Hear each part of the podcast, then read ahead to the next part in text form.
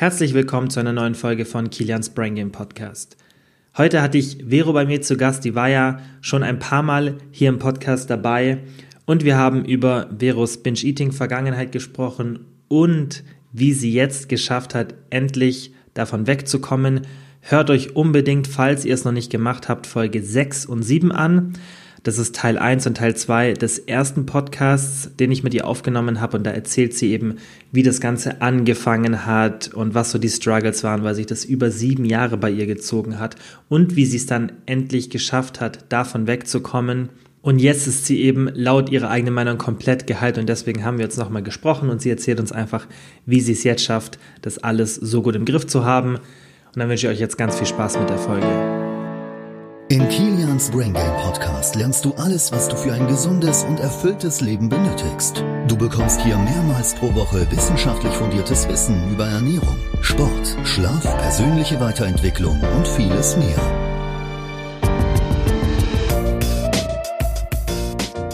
Vero, erzähl einfach mal für alle, die jetzt zuhören, wie bei dir das Binge-Eating angefangen hat.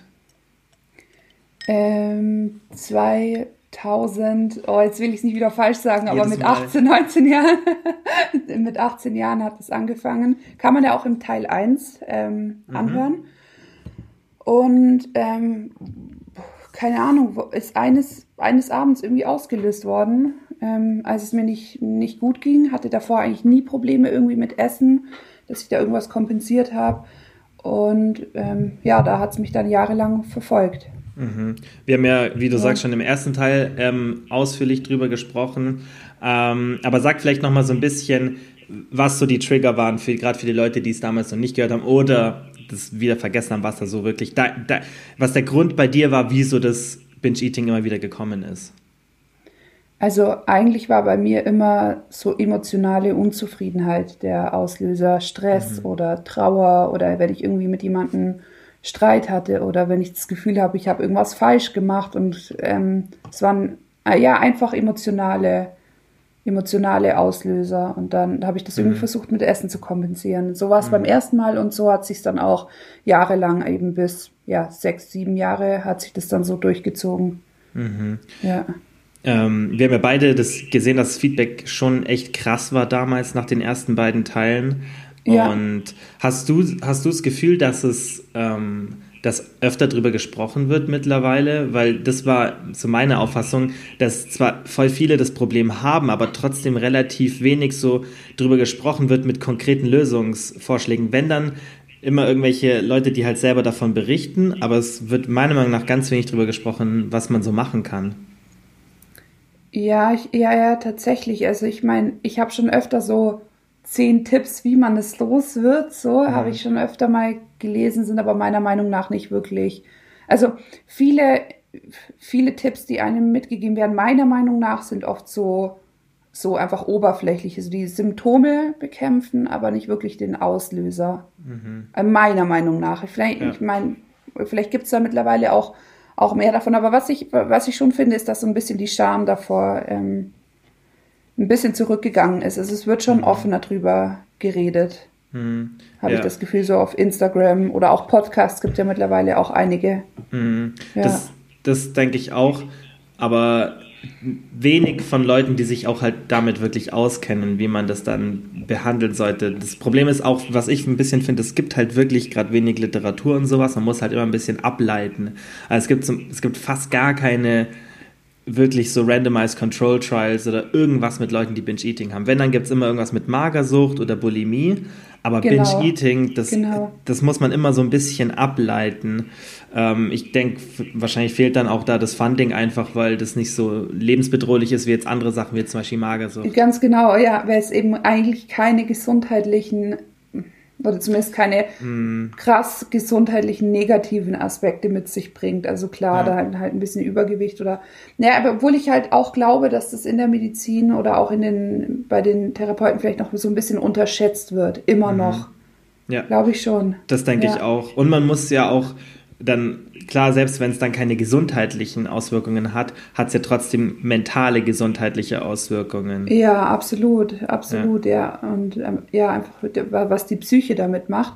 Ich mhm. meine, ich, ich, ich würde immer noch sagen, dass Magersucht oder Bulimie immer noch schlimmer ist vom mhm. Krankheitsbild. Mhm. Also ich würde mich da niemals in die Kategorie, dass ich irgendwie essgestört war und mich da mit einer Magersüchtigen gleichstellen. Mhm. Das ist für ja. mich schon auch ein Unterschied. Ja, und ähm, es ist halt auch, du kriegst, glaube ich, das Binge-Eating definitiv schneller und besser in den Griff als jetzt so eine heftige Magersucht ähm, oder halt eine Bulimie. Ja, und ich glaube auch, dass Magersucht wie auch Bulimie ähm, stärker so, also über längere Zeit jeden Tag vorhanden ist. Ich glaube, mhm. Binge-Eating ist vielleicht oft so, okay, ein Tag oder zwei Tage oder vielleicht mal eine Phase und dann gibt es wieder eine Phase, wo es wo es mhm. gut ist. So, also ich weiß nicht, wie es bei anderen ist, aber so war es ja bei mir. Ich hatte ja nicht sieben Jahre lang jeden Tag Binge-Eating. Ja, dann, ja. ja, aber ja. das sind die meisten, die so drüber sprechen, die haben das nicht jeden Tag. Genau, halt phasenweise, ja. wenn es eigentlich gut geht. Klar, bei Magersucht weiß ich ja schon auch, dass das oft einhergeht mit, wenn es einem nicht so gut geht, dass man dann wieder Phasen hat, wo man mhm. richtig reinrutscht. Aber ich glaube schon, dass Magersucht oder Bulimie da präsenter ist. Also, mhm. ja. ja. Ja, ich könnte mir aber vorstellen, dass unter Binge-Eating oder den Vorstufen insgesamt mehr Leute leiden, weil es halt doch nicht ganz so extrem ist, weißt du, und wir haben ja auch oft drüber gesprochen, gerade im letzten Mal, wo unterscheide ich überhaupt und wo, wo ziehe ich die Grenze, was ist überhaupt Binge-Eating? Genau, ja. ja. Das ist, dass man da so den Unterschied zwischen Heißhunger und Binge-Eating ist, ist ein schmaler Grad. Genau, ja. und ich glaube, viele kratzen so an der, an der Oberfläche vom Binge-Eating, weil es vom Essverhalten her, glaube ich, dass viele da nah an diesem Punkt sind, wo sie reinfallen könnten, wenn sie halt mit ihrem Essverhalten so weitermachen. Ja, ganz genau, ganz ja. genau, ja. Mhm. Was, was ich jetzt auch gemerkt habe, ich habe vor ein paar Tagen eine Story gemacht und habe so ein bisschen drüber gesprochen, dass ich es nicht gut finde, wenn man in so ein Essverhalten reinrutscht, indem man nur noch ich, alles versucht. Ja ja. ja, ja, wo man zum Beispiel nur noch eine Proteinpizza isst statt einer ja. normalen Pizza. Glaube ich auch, und ich habe mich auch mit Mama drüber unterhalten, ähm, mhm. dass da schon auch dieses Fitness-Essverhalten, so dieses ähm, für alles irgendwie, ich weiß nicht, halt alles in, in Light praktisch. Nee, nicht, dass ich mhm. was gegen Leitprodukte habe, ich meine, die sind super sinnvoll, aber ja. zum Beispiel immer nur die Leitbutter zu nehmen, immer nur mhm. ähm, Frischkäse statt Butter oder ich weiß es nicht. Das mm. sind so viele Kleinigkeiten, dass das, glaube ich, schon zu einem bisschen so einem gestörten Essverhalten führt, beziehungsweise dass man dann Angst hat eben vor den normalen Lebensmitteln. Mhm. Ja. Also das, das, darauf wolltest du auch hinaus ein bisschen in genau. der Story, oder? Genau, richtig. Und das, das Feedback war halt so krass, dass dass ich gesehen habe, wie viele Leute das stört und wie viele Leute auch noch Angst haben. Und meiner Meinung nach, wenn du halt so ein Essverhalten hast und du dann da das immer und immer strenger machst mit der Zeit, dann kriegst du so richtig Angst davor und dann hast du auch diesen Druck, dass du immer alles perfekt machen musst und das kann sehr ja, schnell absolut. losgehen. Ja, ja, finde ich auch. Ja, deswegen ja. fand ich das auch eine, eine richtig wichtige, eine richtig wichtige Story. Ich meine, ich, ich back schon auch gerne mal Brownies, äh, die High Protein sind, ohne Butter mm. und so weiter. Aber ganz ehrlich, ich finde, wie du halt schon gesagt hast, so normale Brownies schmecken halt einfach besser. Punkt. Es mm. ist so. Genau. Also, ja, ja. Und, und du, du schränkst dich halt ständig ein und du entwickelst halt auch ein Essverhalten, das dann wieder in die, auch in die falsche Richtung geht. Ganz genau. Wie ja, realistisch ist es denn, dass man weiß, dass du immer immer die gesunde Variante willst und dass du nie eine, wie, halt eine normale Pizza essen kannst und dass du immer eine Proteinpizza ja. oder Low Calorie oder Low Fat. Das erstens funktioniert nicht und zweitens ist es auch extrem negativ meiner Meinung nach. Ja, ich meine, verstehe mich nicht falsch. Wenn ich jetzt daheim bin, dann äh, wähle ich schon die gesündere Alternative meistens oder backe dann natürlich ohne Zucker, weil für mich Zucker mhm. einfach kein für mich, ich, ich verwende Zucker daheim nicht, weil man es halt mhm. halt leicht ersetzen kann, im Gegensatz ja. zu Butter beispielsweise. Aber ja. ähm, wenn man außerhalb ist, dann ja, also mhm. ja, ich bin jetzt niemand, der jetzt eine normale Cola trinkt, weil es für mich einfach unsinnig ist. So, das sind ja. einfach Kalorien, die müssen nicht sein. Mhm. Aber ganz ehrlich, wenn man auch draußen irgendwie Gebäck oder so beim ja beim Bäcker holt, ich finde, da sollte man nicht die Angst vorhaben. Ja. ja. und das kann halt, wie gesagt, ganz schnell nach hinten losgehen. Und ich glaube auch, dass das schon so ein Grund ist, wieso dann viele da reinrutschen können, weil du, ja, ständig diesen Verzicht, du verzichtest, genau, verzichtest, verzichtest. Und dann. Und auch wenn die Alternative genauso gut schmeckt. Also auch wenn die, die, die Brownies genauso gut einem schmecken, wie die normal, also wie zum Beispiel fertige Dr. Oetker Brownies mit, mit Zucker und Fett und so weiter, hat man trotzdem, glaube ich, schon im Kopf auch diesen Verzicht und, und mhm. denkt sich so, ja, jetzt kann ich heute jetzt, jetzt binge ich und jetzt haue ich mir dann alles rein. So. Mhm. Weil ganz ehrlich, ich würde, wenn ich jetzt gebinged habe, dann würde ich nicht zu dem Protein Low Fat Brownie greifen, auch mhm. wenn er mhm. mir gleich gut schmeckt, sondern würde dann schon, auch wenn schon, denn schon die, die normale Alternative wählen. Also, ja, ja, ja. Und du, du, du machst halt im Endeffekt, du machst dir keinen Gefallen damit, dass du so streng zu dir bist, weil es ist nicht notwendig, weißt du, kannst auch, wenn du wenn 20 Prozent deiner Ernährung, weil das auch immer, was ich so als, als Richtwert gebe, und ich sage immer 80 Prozent, 70 bis 80 Prozent, so einfach die Pareto-Regel benutzen, 70 bis 80 Prozent unverarbeitet, ja. möglichst unverarbeitet, dann mit vielen Mikronährstoffen, Ballaststoffen, Vitaminen und so weiter. Und der Rest, die 20 Prozent deiner Ernährung auf die Woche gesehen, jetzt nicht auf den Tag gesehen, weil das finde ich ist immer fast nicht umzusetzen, dann könntest du nie mhm. eine Pizza essen, auf so die Woche gesehen. Wenn du das machst, dann hast du hast du gar keine gesundheitlichen Konsequenzen. Im Gegenteil. Also, das ist dann immer noch extrem positiv für deine Gesundheit, wenn 80 Prozent deiner Ernährung aus diesen unverarbeiteten Nahrungsmitteln ja, besteht. Absolut. Und die 100 Prozent, wenn du das machen willst, das geht schon und das ist natürlich auch cool, aber du, du kannst dann halt fast gar nichts mehr essen. Und, und bis die Restaurants und alles, was so um uns herum ist, da voll auf den Zug aufspringen, ist es halt realitätsfremd, dass es klappt. Ja, ich meine, ich finde es cool, dass es auch mittlerweile ähm, es so viele Restaurants gibt, die beispielsweise sowas anbieten. Mhm. Ähm, ja. Aber nichtsdestotrotz sollte man halt auch normales Essen essen können mhm. und nicht davor so diese Angst haben. Ja, ich, ich finde auch, das ist ein, sollte man schon auch ein, ja, so ein Auge drauf haben, dass man da nicht zu extrem, alles, was eigentlich extrem ist, ist nicht gut, für, äh, mhm. meiner Meinung nach. Ja. Du hast ja im letzten Podcast, damals warst du ja binge-frei. Hast du seitdem irgendwie nochmal einen Rückfall gehabt oder wie läuft seitdem? Mm, gar nicht, also gar kein Rückfall mehr, wo ich sehr, sehr froh bin. Ähm, mhm. Habe aber auch extrem angefangen, wie du sagtest, so ein bisschen von dem Volumetrics-Prinzip wegzugehen. Mhm. Da habe ich tatsächlich auch einen Tipp von dir einfach angewandt. Ähm, ja, ähm, einfach kleinere Mahlzeiten zu essen. Und seitdem bin ich extrem schnell satt. Also mhm. ich esse wirklich, ich esse auch mein Frühstück nicht auf meistens, einfach weil ich schnell satt bin und ich mag, ich kann gar nicht mehr. Ich meine, natürlich kann man, aber ich, ich mag es nicht mehr, über meinen mhm. Hunger zu essen. Mhm. Ich, ja. Also ich finde dieses Gefühl total unangenehm und deswegen falle ich da auch gar nicht rein. Also ich habe, ich muss ganz ehrlich sagen, wenn es besonders stressig war, ähm, hatte ich schon ein paar Mal, das ist bei mir dann so, ich, ich fange dann an, also ich, ich fange dann zum Beispiel was an, was zu essen, weil ich gestresst bin oder weil ich mhm. irgendwie, keine Ahnung, traurig bin oder irgendwas vorgefallen ist, aber kann mich dann auch bremsen. Also mhm. das habe ich auch, das habe ich auch zu einer, ähm, zu einer Freundin gesagt. Ich glaube, weiter kommt man gar nicht. Also man kommt nicht an den Punkt, dass man nie wieder das Verlangen hat oder dass man nie wieder vielleicht damit anfängt. Mhm. Weiß nicht, ist glaube ich unrealistisch, das zu erwarten, aber ja. ich glaube, man kann sich schon als geheilt betrachten, wenn man es unter Kontrolle hat. Genau. Das denke ja. ich auch, wenn du es im Griff hast.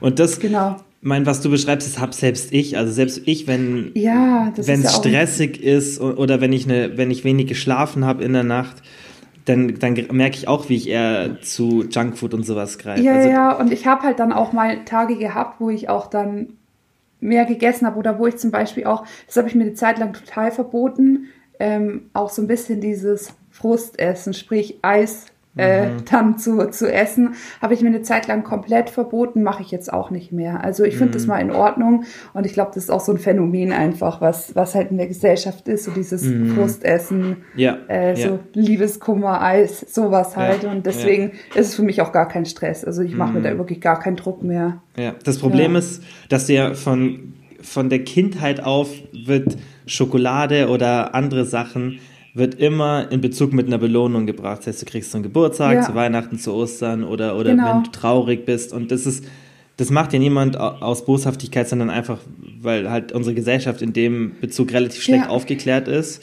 Und ja. das ist schon schwer, sich das abzutrainieren, weil das ist ganz normal, dass du in so einer Situation dann so Comfort Food suchst. Ja, absolut. Und es ist ja, ja auch, ich meine, ähm, Essen oder vor allem Zucker löst ja auch so ein positives Gefühl in uns ja. aus. Ich weiß nicht, ob das so ein Gesellschaftsding ist oder ob das tatsächlich auch körperliche, ich glaube, es hat auch körperliche. Ja, auf jeden Fall, äh, das ist ja über Dopaminmechanismus. oder? Do ja. Dopamin, genau. Ja. Deswegen ist es ja auch was völlig Natürliches und deswegen mache ich mich da auch ehrlich gesagt nicht mhm. fertig. Deswegen, ja. aber für mich war es halt wichtig da. Ich meine, ich hatte auch schon Tage, wo ich, wo ich safe auch mal am Tag zu Weihnachten beispielsweise irgendwie 4000 Kalorien gegessen habe, mhm. was natürlich ja auch Überschuss ist, aber mhm. ähm, auch wenn ich da zum Beispiel viel auf einmal gegessen habe, zu viel auf einmal, ist ja, wie gesagt, das hatte ich auch schon mal, glaube ich, im Teil 1 oder Teil 2 ähm, erwähnt, dass es ja immer, immer darauf ankommt, wie man isst. Also wie, ähm, wie verhält man sich dabei. Mhm. Ich kann, ich kann auch 1000 Kalorien bingen, kann aber 1000 Kalorien auch ganz normal essen.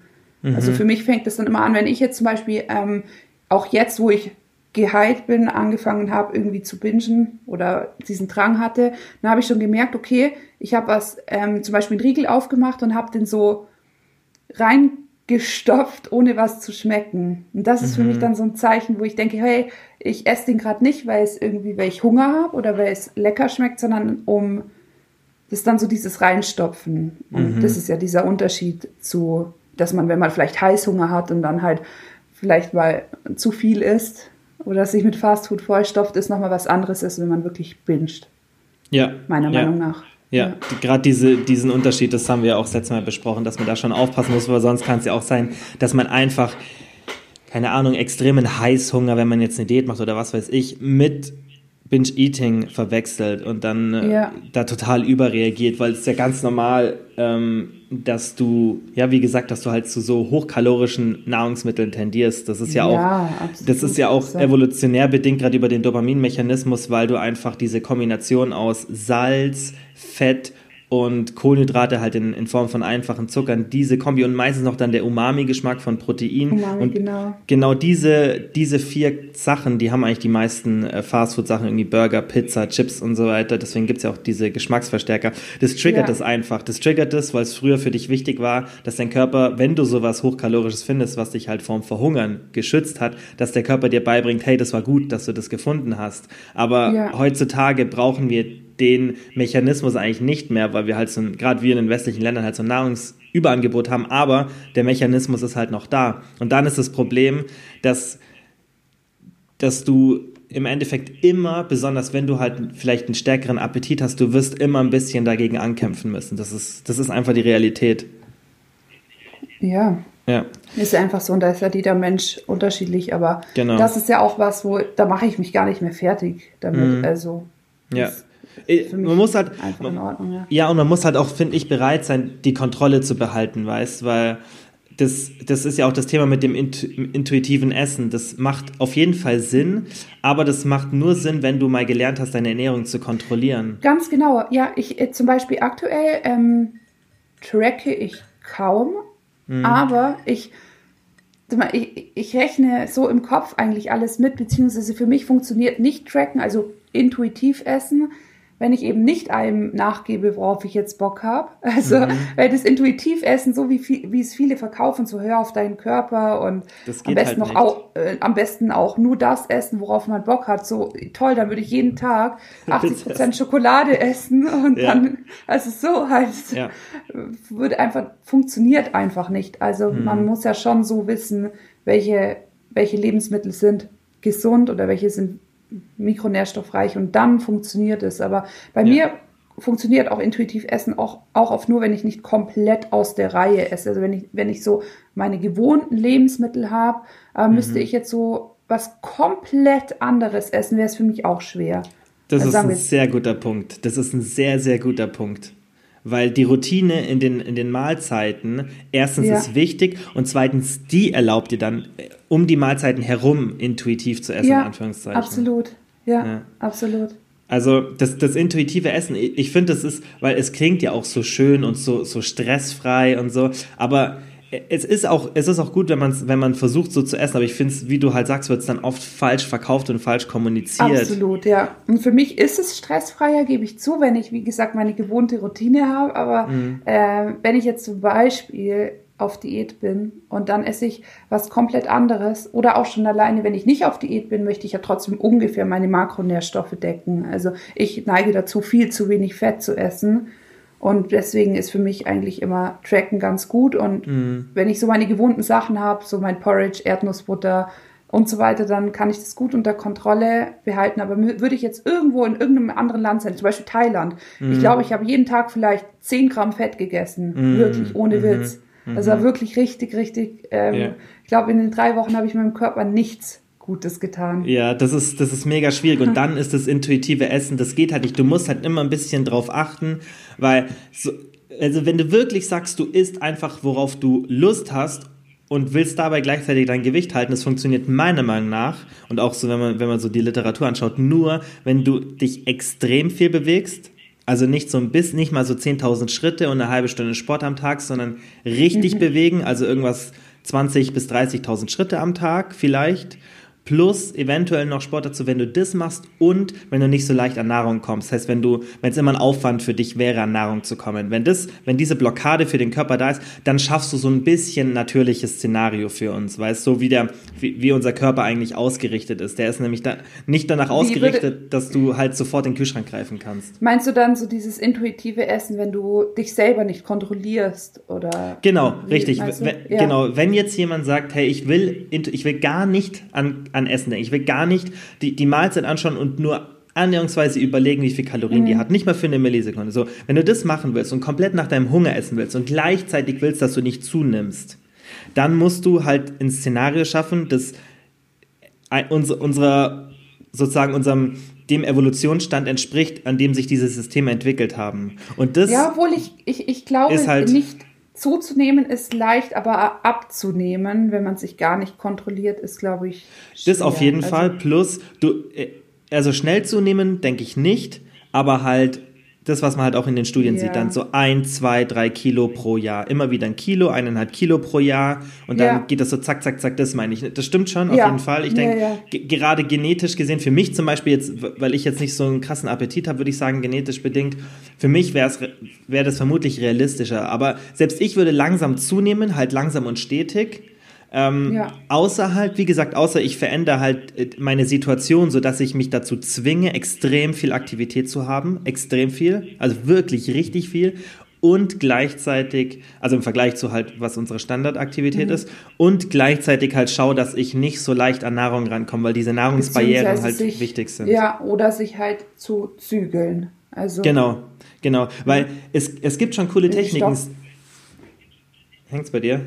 Es stockt gerade ein bisschen, ja, ja, aber ich weiß nicht, verstehst du mich? Ich verstehe. Jetzt ist wieder gut, glaube ich. Ja, okay. Ja, okay. ähm, Stephen Guyenet zum Beispiel, der hat eine sehr interessante Idee, wie man, ähm, wie man relativ leicht sozusagen intuitiv essen kann.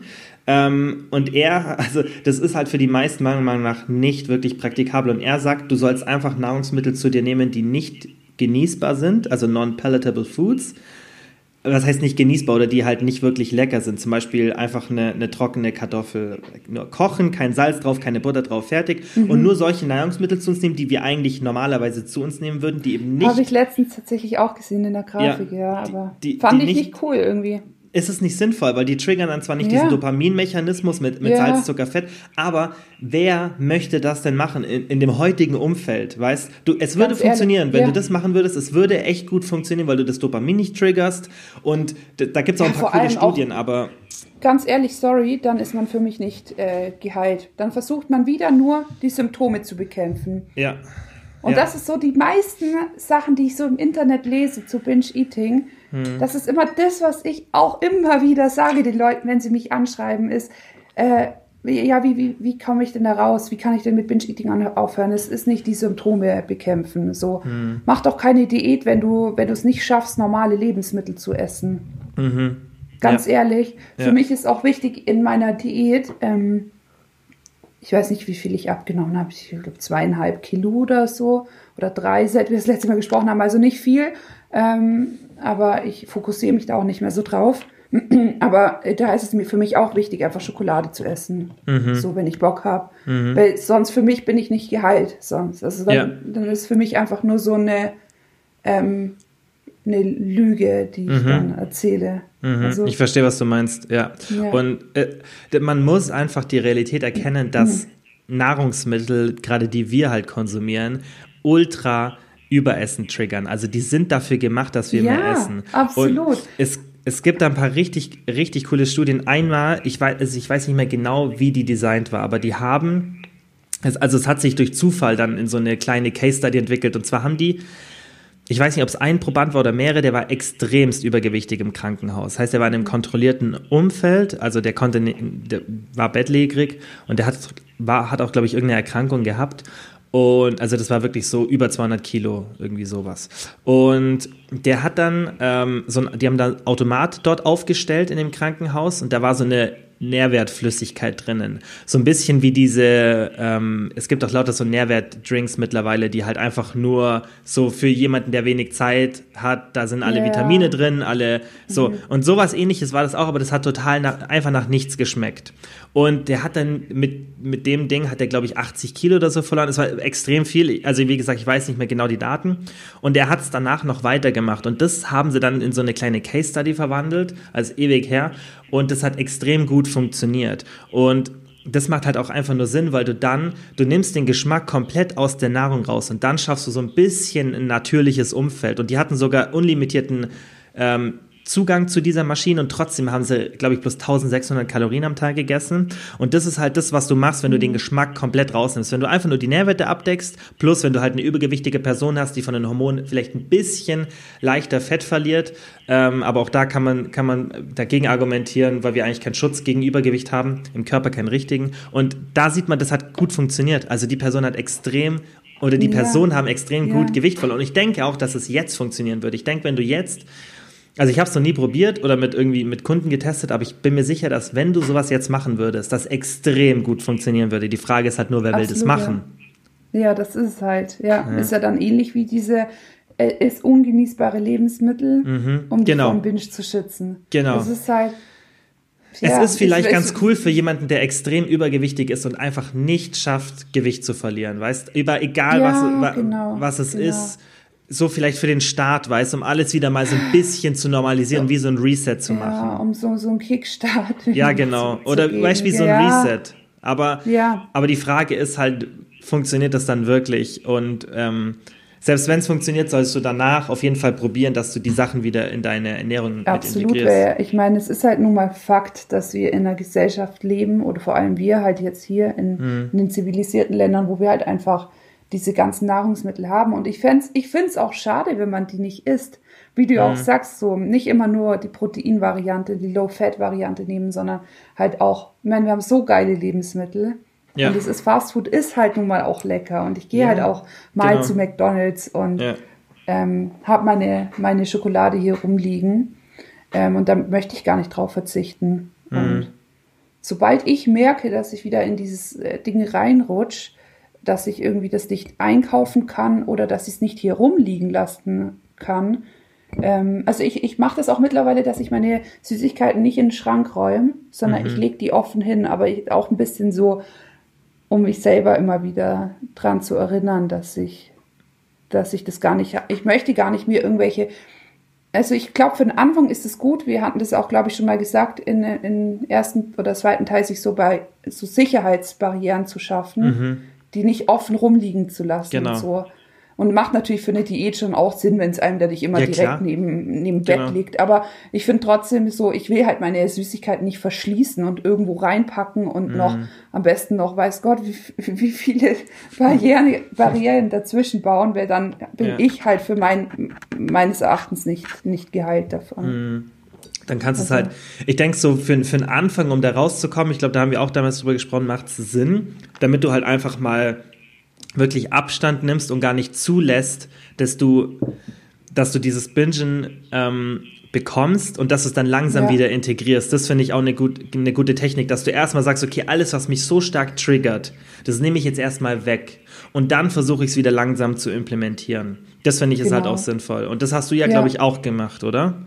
Dass es so langsam wieder implementierst. Ja, doch, also nicht, nicht bewusst, aber ja, irgendwie schon. Ja. Mhm. Und mittlerweile esse ich auch wirklich eigentlich alles wieder. Und ich bin mittlerweile so ein Esser wie das, was ich an dir immer so beneidet habe, mhm. dass ich einfach so ein, zwei Stücke Schokolade esse und dann bin ich befriedigt. Aber mhm. ist, glaube ich, auch viel Kopfsache und viel so dieses bewusste Essen und eben auch dieses Angewöhnen, einfach kleinere Mahlzeiten zu essen. Also bei mir mhm. ist es schon so, ich könnte jetzt schon 100 Gramm Schokolade essen, kein Thema, aber mir ist danach unwohl. Also einfach, weil es mein Magen nicht mehr gewohnt ist, diese große Menge an Fett irgendwie zu essen. Mhm. Wie Oder hast du das gemacht mit diesen kleinen Mal? Also wie hast du das so implementiert über die Zeit? Hm, ich, ach, mein Akku ist, ist am Limit. Es läuft irgendwie heute nicht so technisch, aber ich glaube, es, es wird noch gehen. Ähm, es, es, ich habe einfach angefangen, ähm, bewusst einfach kleine Mahlzeiten zu essen. Also mhm. am Morgen nicht, nicht über die 50 Gramm, jetzt beispielsweise nicht über 50 Gramm Haferflocken zu gehen, mhm. nicht auf einmal irgendwie 500 Gramm Quark dazu zu essen, sondern halt einfach kleine Mahlzeiten zu essen, immer davor, also immer davor ein, ein Glas Wasser zu trinken, so halt, aber auch nicht ein Liter Wasser, weil das mhm. ja auch wieder dann so in die Richtung Magen füllen und, und dehnen und so weiter geht, sondern einfach ein normales Glas Wasser, dann mhm. einfach bewusst essen, langsam essen und vor allem auch bei, wenn, wenn die Sättigung schon anfängt, einfach kurz mal abzuwarten. Mhm. Ähm, mhm. und nicht, also halt, genau, einfach langsam zu essen und äh, so viel auf den Körper hören. Und dann ja. habe ich halt auch einfach, wenn, auch wenn ich noch nicht ganz satt war, es einfach weggestellt und abgewartet und dann später weiter gegessen. Also, das ist gut. Ja. Ich habe mich halt einfach ein bisschen da, mein Körper dazu gezwungen. Mhm. Ja. ja. Was ich immer eine richtig, richtig gute Kombi finde und womit man dieses Volumenfood eigentlich auch richtig, richtig gut bekämpfen kann, ist, wenn du die Mahlzeiten erstens nicht so fettarm gestaltest, das heißt immer genug Fett, viel Ballaststoffe, Protein und dann ein bisschen Kohlenhydrate, weil du mal erstens durch die, durch, den, durch die Ballaststoffe, durch das Protein und durch das Fett geht alles viel langsamer durch den Magen, das heißt, du hast längere Sättigungssignale, mhm. plus mhm. dadurch, dass du nicht so viel Kohlenhydrate zu dir nimmst, hast du nicht diesen krassen Blutzuckerspiegel-Crash, was dann wieder zu Heißhunger führen kann bei manchen.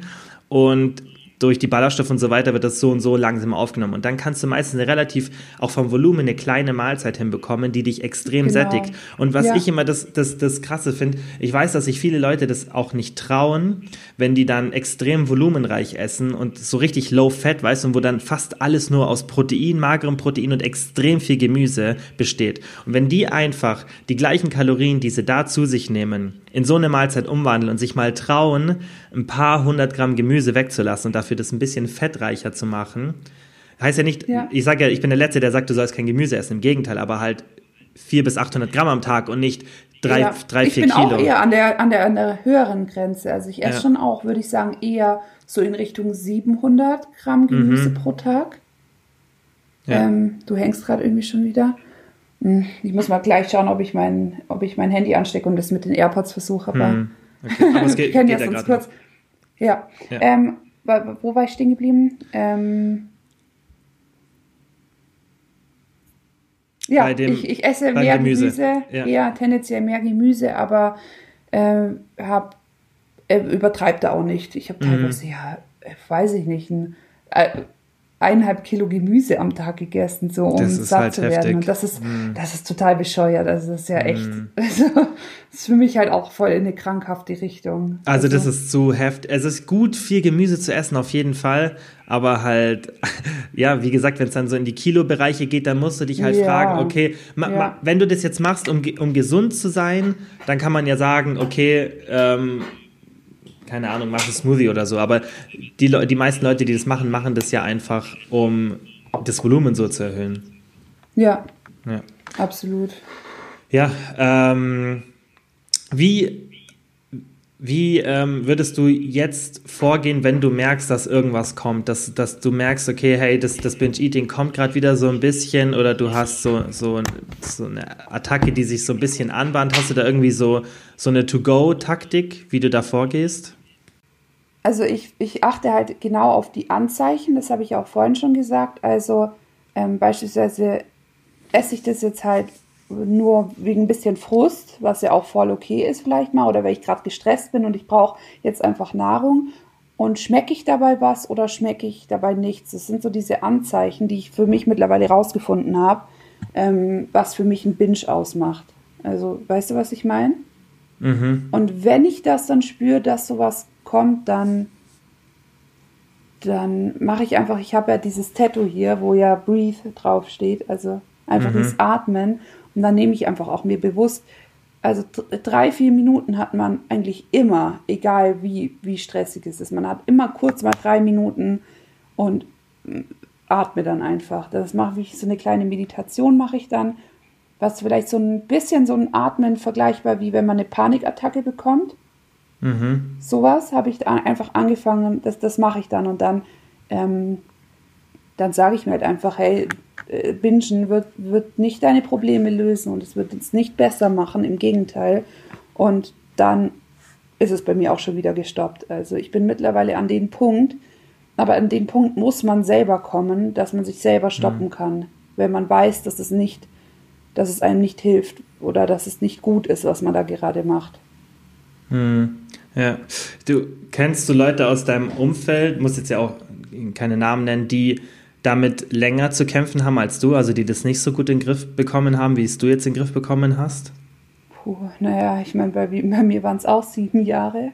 Ja. Wenn ich mal ehrlich bin. Aber du hast es ja dann an dem Punkt, an dem du es probiert hast, relativ schnell in den Griff bekommen, weißt? Also ab dem, seit dem Zeitpunkt hast du es ja auch echt gut im Griff, aber ja. Ich glaube, es gibt halt viele, die, ja, die ich, das ich, in den Griff kriegen einige, und dann wieder zurückfallen. Ja, ich kenne einige, die immer wieder zurückfallen. Mhm. Und da glaube ich auch, dass halt, dass es halt deswegen ist, weil sie sich nicht mit der, mit der Ursache auseinandergesetzt haben. Also mhm. ich habe ja wirklich angefangen, mich auch mit dem, mit dem Problem, also weil ich, ich, ich weiß halt, wo es bei mir jetzt herkommt. Und das ist zum Beispiel auch ein Punkt, den ich jetzt auch noch therapeutisch behandeln werde.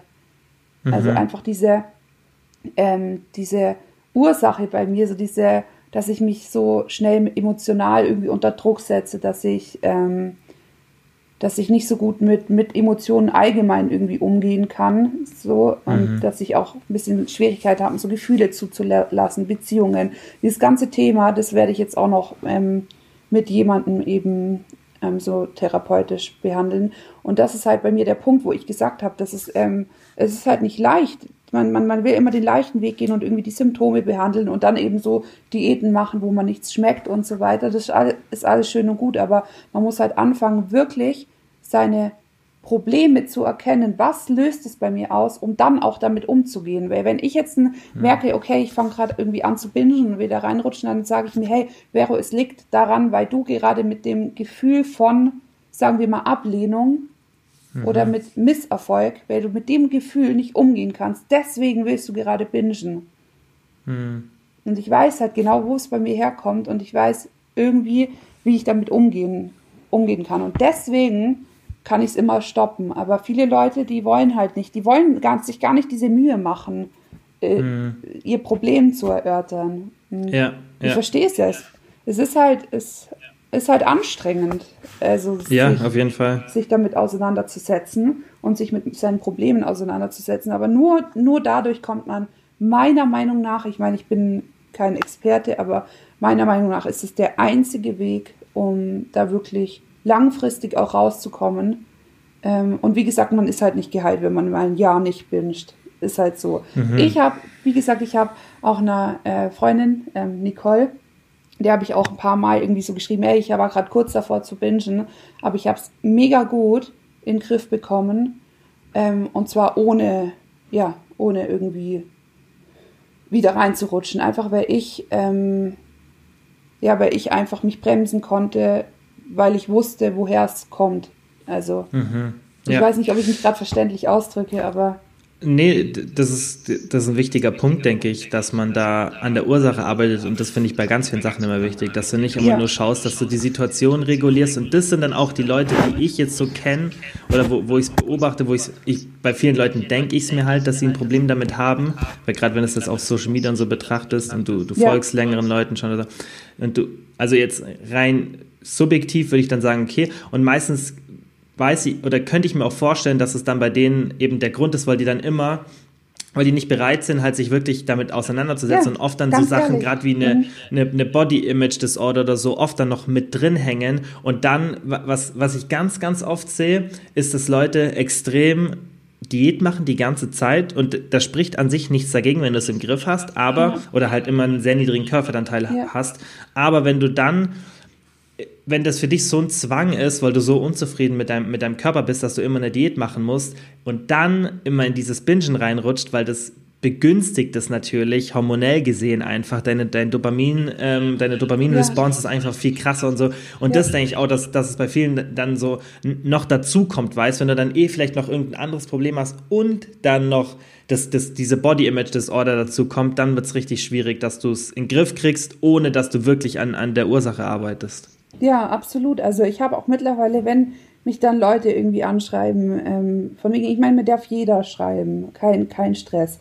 Und ich versuche auch jedem zu helfen. Aber wenn dann so die Aussage kommt, ja, und ich versuche es schon so lang und was weiß ich, und dann frage ich irgendwie, ja, und weißt du, wo es herkommt? So, ja, schon, und hm, hast dich drum gekümmert? Nee, also habe mich nicht damit auseinandergesetzt. Ja, klar, weil es halt es ist halt ein Abfuck. Also ganz ehrlich, ich habe jetzt mhm. auch keinen Bock auf meine Therapie, die dann irgendwie mhm. anfängt. Ganz ehrlich, da, ich habe auch äh, viel, viel zu tun und ich, ja. ich, weiß, dass einen das immer wieder, so eine Therapiestunde, dass man danach schon auch immer äh, ein bisschen, es ist halt Aufgewühlt anstrengend. Halt ist. Ja, ja, es ist halt anstrengend und es holt auch vieles wieder hoch. Aber ich habe da mittlerweile auch kein Verständnis mehr oder ich mhm. halte mich mit den Menschen, die die dann irgendwie kommen, oh ja, und ich habe ein Problem und ich möchte ja gerne mit Binge-Eating aufhören, ja, dann fang mal an, bei deinen Problemen so anzuarbeiten. Weil das hm. meiner Meinung nach der einzige Weg ist, um da langfristig rauszukommen. Weil es halt, ich meine, ja. es, es, gibt natürlich auch Binge-Eating, was jetzt so aus Heißhunger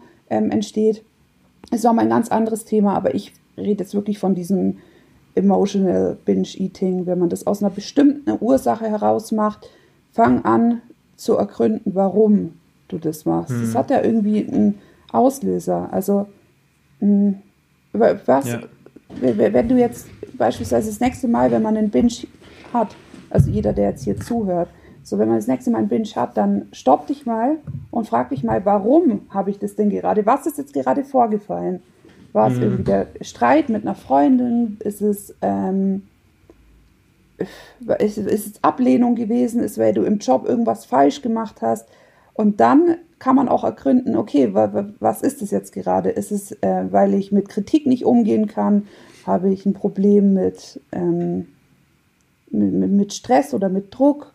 Und dann wiederum kann man, kann man anfangen, so an diesem Problem zu, zu arbeiten. Und ich habe irgendwann auch versucht, so ein bisschen dieses Problem Binge-Eating auszublenden und wirklich mhm. an den Ursachen ähm, zu arbeiten und auch wenn ich jetzt beispielsweise mit, mit Binge-Eating primär kein Problem mehr habe und ich auch jetzt ganz, ganz lange ja nicht mehr gebinged habe und mich auch immer wieder kontrollieren kann, also dass ich nicht mehr da reinfall, weiß ich halt trotzdem, dass meine Probleme an sich noch nicht vollständig gelöst sind.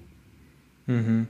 Und das ist halt auch das, wo ich auch Leuten immer wieder ähm, versuche zu verdeutlichen, dass, dass es nicht schlimm ist, Hilfe anzunehmen. Ich meine, ich sage nicht, jeder braucht eine Therapie. Ich bräuchte jetzt wahrscheinlich auch keine. Also ich komme mal mit allem klar, aber es ist halt nicht schlimm, ähm, hm. irgendwie nicht, mit jemandem zu sprechen oder ja. Ja. ja. ja, klar. Ja, das, das finde ich auch wichtig. Und dass man halt sich selbst reflektiert Absolut, und das, ja. ja. das ständig halt macht und dann auch sieht, wie du halt sagst, wo kommt es her. Und das trifft jetzt ja nicht nur aufs Bingen zu, sondern auf so viele Lebensbereiche, wenn man irgendwie merkt, so, hey, ich, ich, ich setze mir da ständig das Ziel und das klappt nicht. Und ja. dann musst du halt dich selbst reflektieren und dir überlegen, okay, an was liegt es? Was mache ich halt falsch? Warum? Ja, ganz ehrlich, auch wenn man die 60-Stunden-Woche hat, klar mhm. ist es kacke. Und klar arbeitet man zu viel und es ist nicht gut, so einen Stress allgemein zu haben. Aber trotzdem ist es keine Entschuldigung zu bingen.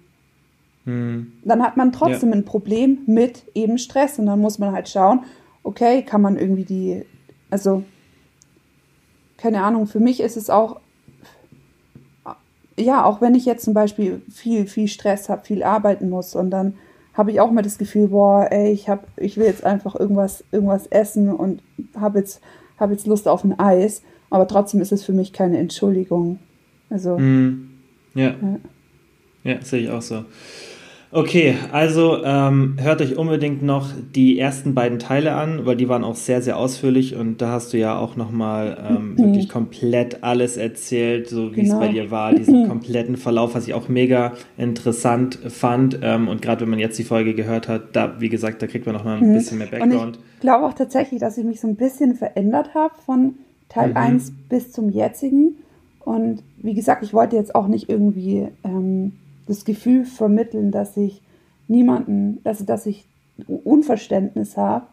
Aber mhm. ich glaube halt, wenn ich mich selber mit meinen Problemen so auseinandersetze und so an mir arbeite und mich immer wieder reflektiere, dass ich dann halt einfach den Leuten vermitteln will, dass sie bei ihren Problemen anfangen zu arbeiten. Mhm.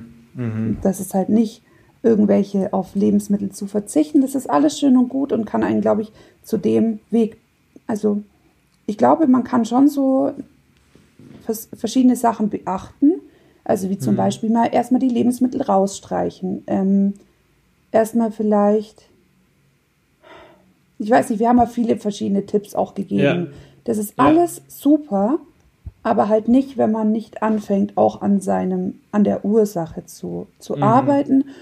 Und wie gesagt, man braucht ja, man muss ja keine Therapie machen, aber dass man wenigstens mal sich selber reflektiert und ich glaube, dann mhm. kommt man auch wirklich an den Punkt, dass man es kontrollieren kann und mhm. dass man irgendwann einfach nicht mehr, nicht mehr reinfällt. Ja. ja. Ich habe auch ganz oft auf Instagram gesagt, so, ich habe kein Binge-Eating mehr und yay, und mhm. weil ich es halt ein Jahr nicht hatte. Mm, mhm. Aber ich war halt immer so, dass ich so unter Kontrolle hatte, aber mhm. versucht habe, eher so die Symptome zu bekämpfen. Also ich weiß ja. nicht, ob du weißt, ja. worauf ich hinaus will. Ja, da haben wir auch das letzte Mal drüber gesprochen, ja. dass, wie du jetzt sagst, dass du von, dass du von zwei Seiten kommst, dass du, dass du alle Gegebenheiten optimal aufstellst. Das heißt, dass du genug schläfst, dass du nicht zu wenig Fett isst, dass du genug Protein isst, dass du dich ausreichend bewegst, ja. dass du Sport machst, dass du nicht zu viel Stress hast, beziehungsweise ein Stressventil hast. Mhm. Wenn du diese Faktoren alles so, wenn dein Körper optimal hormonell einfach aufgestellt ist und du dann auch noch schaust, okay, was läuft in meiner Psyche da falsch, ja. dass, oder in Anführungszeichen falsch, dass ich dann zu diesem Binge-Eating einfach greife in dieser Situation. Wenn du diese beiden Faktoren behandelst, dann bist du, ja. denke ich, auf dem besten Weg, dass du es in den Griff bekommst. Und, und nicht nur, weiß, wenn du eine von den Sachen machst. Jetzt sogar eine Woche jede Nacht nur drei Stunden schlafen könnte oder den mhm. allerschlimmsten Liebeskummer meines Lebens durchmachen könnte. Und ich würde, ich war eigentlich 100 Prozent und ähm, mhm. bin, bin ich mir jetzt nicht sicher, aber ich bin mir aktuell sehr, sehr sicher, dass ich, dass ich auch dann nicht bingen würde. Mhm. Dass ich bestimmtes ja. Verlangen habe, aber ich finde schon, man sollte immer drauf achten und ich, ich weiß auch, was meine Trigger sind. Zum Beispiel mhm. auch, die, da kommt sie wieder, die Milka Tuck Schokolade. Und hm, trotzdem kaufe ich sie mir immer wieder ein. Und ich, äh, ja. sie liegt auch da vorne auf dem, auf dem Regal rum und die Schokolade mhm. ist schon seit zwei Wochen geöffnet. Also da bin ich auch wieder, wo ich dir erzählt hatte in der Voice, so ich habe mittlerweile dein Essverhalten angenommen und ich mhm. möchte eben nicht alles, alle Trigger vermeiden, und es ist halt auch mal realistisch betrachtet, dass man halt mal nur fünf Stunden schläft. Also ja. es, es ja. ist nicht gut und äh, ich finde, man sollte immer auf alles achten, um möglichst auch mh, hm, nicht getriggert zu werden. Mhm. Aber so funktioniert halt das Leben nicht. Also es sind halt mhm. auch mal wieder Phasen, man hat auch mal wieder Liebeskummer und Stress und wenig Schlaf und, ähm, und erst, man ist erst dann geheilt, wenn man trotz wenn nicht alles perfekt läuft, man trotzdem mhm. nicht in das Binge-Eating reinfällt. Mhm. Ja, ja. finde ich gut. Ähm, abschließend eine letzte Frage. Ja. Wenn du jetzt von null anfangen müsstest. Also du, wenn dein Ziel wäre, das Binge-Eating in den Griff zu bekommen, du müsstest aber von deinen, so die Fähigkeiten, die du hast, bei null anfangen. Alles wäre weg, was du dir, was du dir jetzt so erarbeitet hast. Mhm. Aber du dürftest dir eine Sache aussuchen, die schon voll entwickelt ist in, deine, in deinem täglichen Leben oder, oder was du halt einfach, was du schon kannst. Welche Fähigkeit würdest du dir raussuchen? Selbstreflexion. Okay. Ja. Damit du eben dann rausfindest, wo, wo kommt das Problem genau. her. Und ich würde jetzt auch sagen, so für alle, die, ich meine, vielleicht ist ja jemand dabei, der hat jetzt Teil 1 angehört, Teil 2 oder jetzt äh, erst diesen Teil und hört sich davor die anderen Teile an. Ich habe beispielsweise auch ähm, ganz bewusst meinen Story Highlight Binge Eating aus meinem Instagram gelöscht, weil ich, bei mir war das halt auch ein Prozess von mehreren Jahren, die ich so nicht mehr machen würde. Also vielleicht können wir da auch einfach nochmal einen Teil aufnehmen, wo ich so einfach sagen würde, wie würde ich jetzt, wenn ich mitten im Binge-Eating stecke, mhm. wie würde ich vorgehen? Mhm. Wäre vielleicht auch mal interessant. Ja. Keine ja, Ahnung. Können wir also, gerne machen. Können wir sehr gerne machen, weil ich glaube, jetzt mhm. würde ich jetzt nochmal so an, ich, ich hätte alle Erfahrungen, die ich jetzt gemacht habe, und würde jetzt zum Beispiel nochmal in Binge-Eating fallen oder wäre jetzt mit 18, wäre ich in, die, in diesem ganzen Ding, in diesem ganzen Teufelskreis gefangen. Ich glaube, ich würde vieles anders machen. Es war bei mir halt auch ein Lernprozess und ähm, wäre vielleicht echt mal ganz cool. Also so kein ähm, Binge-frei einmal eins, aber so wie, wie, was würde ich beachten und wie würde ich, wenn ich mitten in einem Binge stecke oder in der Binge-Phase, wie, wie wären meine Schritte, um da rauszukommen? Mhm. Ja. Ja, finde ich eine coole Idee, können wir gerne machen. Mhm. Ähm, ja, auf jeden Fall vielen Dank fürs Zeitnehmen, Vero. Sehr gerne. Wo kann man dich auf Instagram finden? Unter Veronika Eiwiller. Alles zusammengeschrieben? Genau. Ja, okay, cool. Dann, wie gesagt, vielen, vielen Dank, Vero. Äh, vielen Dank an alle fürs Zuhören und bis zum nächsten Mal.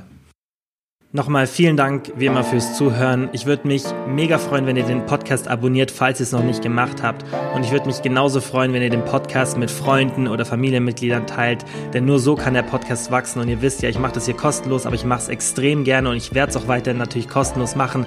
Aber ihr helft mir wirklich sehr, sehr, wenn ihr den Podcast einfach mit Freunden oder Familienmitgliedern teilt oder wenn ihr den in der Story auf Instagram teilt. Einfach, dass Leute von dem Podcast erfahren und dann auch davon profitieren. Vielen, vielen Dank dafür. Dafür.